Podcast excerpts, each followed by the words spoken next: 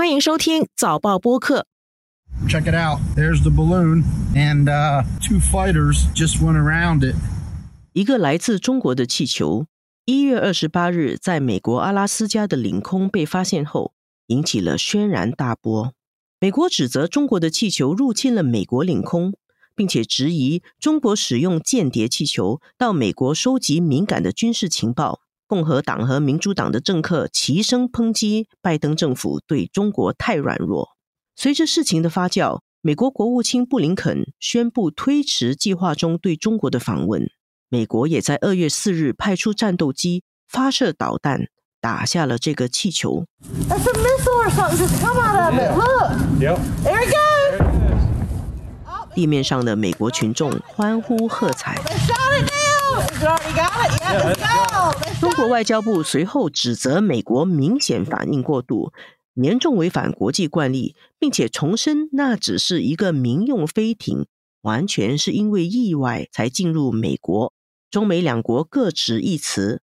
筹备已久的美国国务卿访问中国行程，因为一个气球而泡汤，这到底是怎么回事？这起事件对中美关系会造成什么影响？要缓和中美关系，到底是有多难？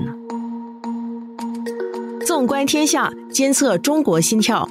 早报播客东谈西论，每周和你一起探讨国际热点话题。各位听众朋友们好，我是联合早报副总编辑韩永红。今天和我在线的是联合早报中国新闻组主任、北京首席特派员杨丹旭。丹旭你好，哎，永红你好，大家好。我今天声音好像有点感冒啊，大家要担待一下。一个气球搅黄了中美关系，不知道大家有没有关心最近气球的新闻？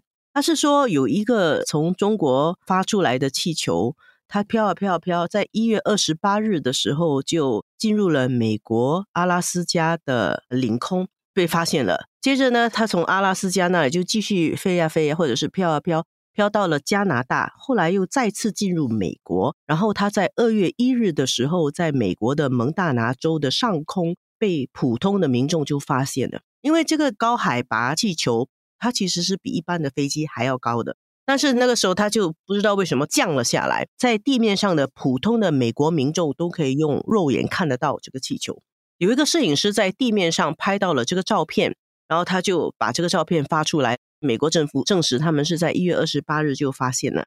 那这件事情就引起了轩然大波，因为许多人认为这个气球是一个间谍气球啊，它在美国飘了那么久，然后飘到蒙大拿州，那里有很多敏感的军事设施，包括核陆基导弹发射基地等等。美国的两党政客，共和党跟民主党的政客都施压，要求拜登政府采取行动，而且他们认为就是拜登对于中国太软弱。怎么可以让一个中国的气球这样子在美国的上空飘那么久呢？而美国那边呢，开始是说这个气球威胁不大，因为它所能够收集到的情报跟中国的卫星可以收集到的情报也差不多。但是最后，国务卿布林肯就取消了原本计划对中国的访问。美国的国防部他们在星期六也派了一架战斗机发射了一枚导弹，把这个气球打下来，所以这个气球就破了，飘到了海上。我现在在跟丹旭录音的时候，我自己觉得是蛮吊诡的啦，因为丹旭你在北京嘛，你原本的计划应该是要采访布林肯访华的，然后现在变成你在忙着写气球啊，你你有什么感受啊？是，其实本来星期天就应该开始忙布林肯访华的事情了，因为当时美国方面的宣布，他是在星期天到北京，那访问会持续两天嘛，所以原本周一也是应该在忙访华的事情。那我觉得这个事情有点让前线的记者都觉得有点哭笑不得吧。就是本来布林肯访华是一件非常大的事情，那现在突然间就被一个气球的事情给搅黄了。那当然，从我们报道新闻的角度来说，气球这个事情很具戏剧性，读者的感兴趣的程度也非常的高啊。但是从整个观察这个中美关系的角度来看，确实有点遗憾吧。原本就是希望看到说布林肯访华，那么给中美关系啊带来一点缓和的这样的一个情况。那但是现在呢，看起来不仅没有缓和，反而呢，因为一个气球，中美两国的关系的紧张反而又加剧了。是的，布林肯访华，他应该是去年十一月的时候，中国国家主席习近平还有美国总统拜登他们在印度尼西亚的巴厘岛举行 G 二十峰会的时候达成的一个协议，就是要促成两国的互访。美国的外交高层访问中国，其实是表示双方都有一个意愿要改善中美的关系。本来这次访问就是被赋予这么一个重要的使命的，结果就被一个气球搅黄了。我们看那个气球打下来，好像是一个喜剧，实际上可能是一个悲剧哈，悲喜剧。那我看到美国的媒体和政坛人物是非常关注这个气球啊。那么大陆媒体呢？大陆媒体是怎么样报道这件事情？然后舆论的氛围又是如何？其实气球的事情大概是从上星期五开始发酵起来的。那中国媒体这边呢，我们观察到它的报道是相对来说比较低调的，而且是口径相当的一致了，都是沿用官方的口径。也就是说，中国的外交部发表了哪些声明，它就会全文的进行一个刊登。据我们私底下跟一些媒体同行的了解呢，其实中国官方也是要求媒体对这个事情，他们要求的是零动作，也就是说不要进行任何的官方消息以外的报道，或者进行任何的解读。零动作哈，对，零动作。但是这个事情呢，官方并没有，比方说屏蔽相关的消息。星期六，美国把这个气球给击落下来之后呢，这个视频其实还是在中国的社交媒体上有很广泛的传播。那我们看到星期天的早上啊，中国的社交媒体微博上面呢，也有两个非常热的词条。其实，在第一位跟第二位那两个词条，一个是美国宣称击落中国无人飞艇。另外一个词条就是简单的“气球”两个字，所以其实还是有很多网民在热议这件事情的。那我们看到网上的氛围呢，基本上就是也是分为两个阵营吧，一个就是传统的那种冷嘲热讽，就觉得说，哎，我们这个中国这个气球只是一个民用的气球啊，美国紧张成这个样子，这个形容他们就形容这个是高射炮打蚊子，然后嘲笑美国就是大惊小怪啊，对，大惊小怪出动了一个。F 二十二的战机还发了一个那个空对空的导弹，把这个无危害的气球给打下来了。那有的网民就会觉得说，美国你是不是小家子气啊？你要拿一个气球大做文章，然后你要用气球来煽动啊反华的情绪。然后也有一些中国网民很喜欢调侃，因为星期天刚好是中国的这个元宵节，所以一些网民就拿那个气球来恶搞，就放上一些字，就是说什么。祝大家元宵节快乐之类的啊，就是在网上传播。当然，我们也看到中国网民当中也有一部分是相对比较理性的。就有人也提到说，其实，在二零一九年，中国的云南上空曾经也出现过这种外国的高空侦察气球，当时中国也是派了战斗机啊，把它给击落了。那有些网民就会说，那假设你换位思考一下，今天如果是美国的一只民用气球啊，在没有经过允许的情况下，突然就这样飘进了中国的领空啊，那么当被发现了之后呢，它不仅没有改变航道，还继续在中国的领空上这么漂浮了好几天。那中国如果把它击落的话，这看起来也没毛病嘛。就如果你换位思考，所以有两种不同的这种情绪跟观点吧，在中国的社交媒体上。嗯，但是他们也并没有很反感啊，好像就愤怒的觉得什么被羞辱啦啊，怎么怎么美国欺负中国了？没有，对他们比较多的是一种调侃的那种心态在看这件事情吧。我觉得，我看到中国那边也有说，本来就没有证实布林肯要访问中国嘛，就是中国其实并没有发出正式的新闻宣布布林肯访华。那么其实美国方面其实也没有正式的宣布，所以中国好像觉得啊，这本来要不要来都是你说了，然后最后你不来了，这算什么？老实说是有一点点自欺欺人啦，因为这个 布林肯访华原本就基本上大家都觉得是板上钉钉的事情了，真的是被气球的事情给搅黄了。你觉得为什么布林肯最后不来呢？是真的是因为一个气球就把他的访问行程弄吹了呢？还是有些人怀疑说他本来就没有心要来的？这个气球事件就提供了一个借口给他，他就顺势就不来了，弄了一个下台阶，然后就不来了。我自己是觉得气球的影响还是挺大的。其实从前两天各方的一些消息来看啊，就是布林肯访华的行程是相对是是挺确定的，包括有消息是说他甚至可能在北京会见中国国家主席习近平啊。我相信这些消息它不是空穴来风啊，一定是有这样子的一些安排。那么气球这个事情呢？我个人是认为，它在美国国内确实造成了一定的影响。美国的两党其实都对这个事情高度关注，尤其是共和党方面，我也看到很多共和党的议员就是拿这个气球的事情攻击那个拜登政府，说他对中国软弱。哎，说他对中国软弱，然后说这个是中国侵犯了美国的领空啊，必须要采取强硬的一些行动等等。那这个时候，如果他再来访华，对拜登政府来说，他这个会受到的国内的政治压力是非常大的。所以，我觉得气球对于他最后取消这个访华行程还是有非常大的影响的。就是本来确实是双方都有诚意要有这次访问的，啊，并不是找一个借口不来了。我相信是啦。那既然如此，最后。他还会不会去访问中国呢？因为布林肯是在星期五的时候宣布，说是推迟对中国的访问，是推迟，他没有说取消，推迟，就是说以后还有可能会来。那最后是会来吗？会去中国吗？你觉得？好像我们可以打一个赌，会不会来？是会来吗？哎，推迟五天也是推迟，也可能推迟了就没有了，对吗？推迟推到没了。我其实个人觉得哈，可能短期内不会有这个访问了。当然，这个东西我没有任何的内幕的消息。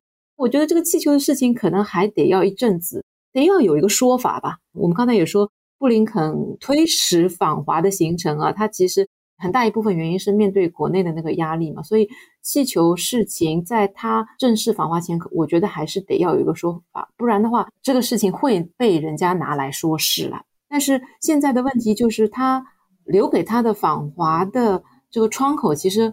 很窄，但我相信拜登政府还是希望跟中国保持一个沟通的渠道。但是我们现在看到，现在已经是二月初了，那么三月中国会召开全国两会。那么早前我们大家也都听说，说这个美国共和党籍的这个美国众议院议长麦卡锡有可能会在四月初访问台湾，据说是四月十日。哎，对。那如果他真的访台的话，那之后布林肯要访华就更难了，因为这个议长访台的事情一定会进一步的让中美关系更加的紧张。那这个时候。就没有这样的一个氛围，让他在访问中国。所以这个气球造成的影响还是很大的哦。他二月现在这个时候没有办法去访问中国，三月又很难，四月如果麦卡锡又去访问了台湾，中美关系又更紧张，也不知道会推到几时。从中国外交部的反应来看，中国官方怎么看这件事？其实中国外交部从星期五开始不断的就这个事情。发表一些声明啊，或者是发表一些谈话啊之类，我感觉一开始其实他们还是相对来说比较克制的。中国甚至用了“遗憾”这个这个词啊，他没有道歉呢，但他说他表示遗憾。不过事情发展到星期天呢，我觉得他态度其实是有一点点的转变的。在他的一些声明当中啊，我看到昨天外交部他是对美国这个击落气球，他是表达了比较强烈的一些不满跟抗议。其实中国是承认那个气球是中国的，中国并没有否认 气球是源于中国，但是中国是一直强调那个气球不是什么军事间谍气球，他说是一个民间气球了。所以我在想，可能你的说法就是中国一开始是说遗憾呐，就是啊遗憾中国的气球偏离了航道飞进美国，大概是这个意思啊。但是到了星期天呢，就美国把这个气球给击落之后呢，我们看到他声明当中的这个表态呢，相对来说就比较强硬了啊。包括他有讲到说，中国可能会对于发生同样的情况会保持啊采取一些行动的权利。包括中国的这个国防部也做了一个类似的表态。那我觉得从他的角度，可能他会觉得说，哎，我已经第一时间告诉你了啊，这是一个民用的。啊，气球，然后它是气象科研用的，那它是真的是因为受到气流的等等那些不可抗因素的影响，它偏离了航线，就意外的进入了你的领空了。那我已经跟你表示遗憾了，我也表示说希望能够妥善的解决，但是你却用一个军事的手段去把这个气球给打下来了，就有点像是你不给我面子啊，你有点一意孤行，甚至你有点借题发挥这样子。我们也看到，中国它其实也是一直表示说，其实各层级的沟通啊，是双方元首达成的那个重要共识了。然后外交团队啊，应该要管控双边关系，要冷静稳妥的处理一些意外的情况。所以我觉得中国心里也是清楚，就是这个事情呢，确实中国可能做的不是很对，就一不小心就让这个气球给飘到了美国的领空。我觉得他可能是觉得有点理亏。对我相信他应该能够理解说，那你现在中美关系这样的一个情况，那美国他如果不把它给打下来，他还能怎么办吧？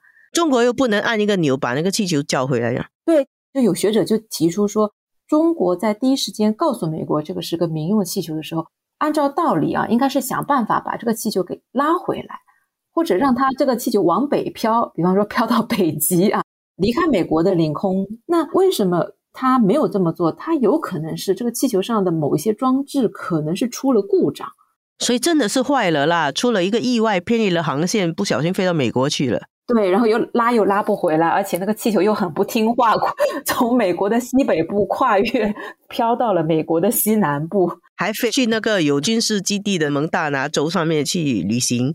对对对对，所以这个事情就确实真的有点诡异了。真的真相到底是怎么？当然我们都没有内幕的消息。那你觉得这件事情，我们看更长一点，它会怎么样影响中美的关系？我们先假设吧，它是一个意外啊。如果它真的是一个意外的话，就真的确实是反映说现在中美关系非常的脆弱了，一些小小的事情就会被闹到很大，然后整个关系就会紧张。那么下来会怎么样影响中美关系？我看可能最直接的，首先我们得要看这个气球打捞上来，等美国做了一个检查之后，它到底是什么样的一种装备？它上面搜集了哪些方面的信息？是不是真的像？中国所说的，它只是一个科研嘛？这个我觉得是我们第一步可能得要看的，看到里面有没有所谓的军事情报，还是有什么气象科研情报，是吗？对对对对，其实现在也有不同的观点，有些其实观点是认为中国到现在它的那个科技的发展，它没有必要再用一个 气球去搜集军事的方面的情报，因为它可以用一些卫星啊之类的更先进的科技吧，就好像。感觉很老土，用一个 气球去搜集情报。但是也有一些学者，他们是有提到说，其实卫星的那个轨迹其实是很容易探测到的。但是相较于这个卫星啊，它这个气球可以在某一些地方长时间的做一个固定位置，做一个停留，然后还没有被探测到。但不排除它可能也是有一些军事上的用途，所以我们现在真的确实不知道这个中国的这个气球到底是什么样的功用吧？它真的确实是不是一个气象气球？那么这个会影响到下来这个气球事件本身会不会升级？如果它真的是一个气象的气球，那可能它这个事情就不会进一步的恶化了。但如果它里面会有一些收集军事情报的功用的话，那事情就不好说了吧？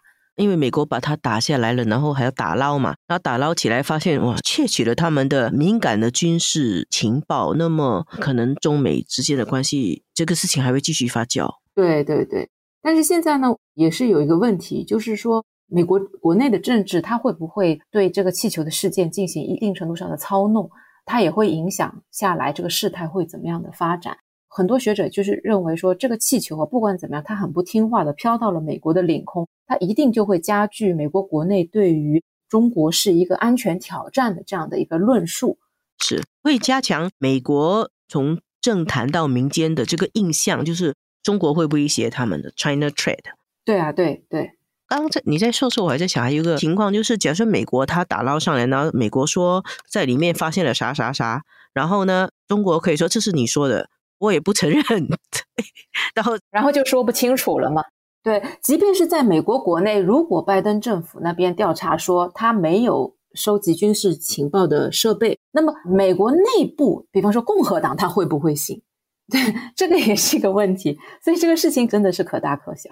呀，而且美国明年就会进行总统大选了嘛。那么在总统大选之前，那些政治党派都是已经在摩拳擦掌了，或者磨刀霍霍了。很可能在这个选举的之前一年，那么中国议题在美国又会再炒热哈。你在北京采访中国新闻，你感觉现在大家的氛围是怎么样？对于今年中美关系的前景？我觉得总体来说还是非常不乐观的吧。其实这个气球的事情哦，有一些学者也是认为它其实后续会有一些影响，包括像这次中国也说中国会保留这个以类似的方法处理类似事件的这样的一个权利，它是这个意思。其实这个事情就是我们其实也知道，国这些年其实对在中国，比方说它会在南中国海进行一些自由航行巡逻的活动，对吧？也会有一些对中国的那些抵近的侦察，那个战机的抵近侦察等等。如果要闹大的话，它也可能被中国定义为，哎，你这个是侵犯我的主权。比方说在南南中国海，然后它可能把它定性为跟气球一样的性质，所以我们就可以想象，这个事情一旦升级，那今后比方说像在南中国海的这些问题上面啊，中国可能也会做出一些更加强势的一些反应。我真的是觉得这个事情要闹大的话，可以闹到很大。但是整体来说，我觉得其实中美关系虽然这一次布林肯访华取消了，但是其实大家本身对于布林肯访华也并没有抱很大的希望。当然双方。你看，见好过不见嘛，对吧？但是对于他是否能够改变现在中美关系的这个走向，大家并不抱有太大的希望了。所以现在让这个气球的事情一搅和，我觉得其实新的一年哦，其实中美关系真的还会面对很多挑战跟坎坷了。你说的对，如果他们本来就是要改善那个关系走向，就算是有气球，还是会继续见面的。如果没有的话，就是因为没有这个整个大氛围，一个气球就把那个访问就搅黄了。对，我们期待丹旭在北京继续给我们带来更多、更深入、更精彩的报道。又到了我们今天的问答时间，今天我们在讲的是一只不听话的气球搅黄了美国国务卿布林肯的访华计划。今天的问题是：以下各类这个飞行器的高度。请你按这个高度排序，由低到高，说出以下飞行器的飞行高度：气球、民航飞机、直升机、战斗机。哪个是最低？哪个是最高？我猜这个排序应该是直升机、民航飞机、高空气球、战斗机。战斗机比高空气球高哈？我猜嘛，因为你要用战斗机把它击落，它应该能飞得比气球更高。答案错了。直升机是最接近地面的，大概是七公里，或者说是最高七千米。然后接着是民航机，民航机大概是七千米到一万四千米。然后是战斗机，战斗机就比民航机高，气球比战斗机更高的。所以其实一般上这个高海拔气球在各个地方去收集信息的时候，地面上的民众是看不到的。但是你记得我们不是看到那个视频吗？美国拍了一架 F 二十二战斗机去打那个气球，是战斗机高还是气球高？啊，对，我看到有一张照片是气球在坠落的过程中，然后战斗机是在气球的下面。诶，对，所以其实这个气球是更高的啊。那我们今天的节目就到这里为止，谢谢丹旭，谢谢各位听众收听，谢谢永红，谢谢大家。这一期的东谈西论由我韩永红和黄子琛制作，助导王文义，剪辑梁天赐。东谈西论每逢星期二更新，新报业媒体联合早报制作的播客，可在早报的 SG 以及各大播客平台收听。欢迎你点赞分享。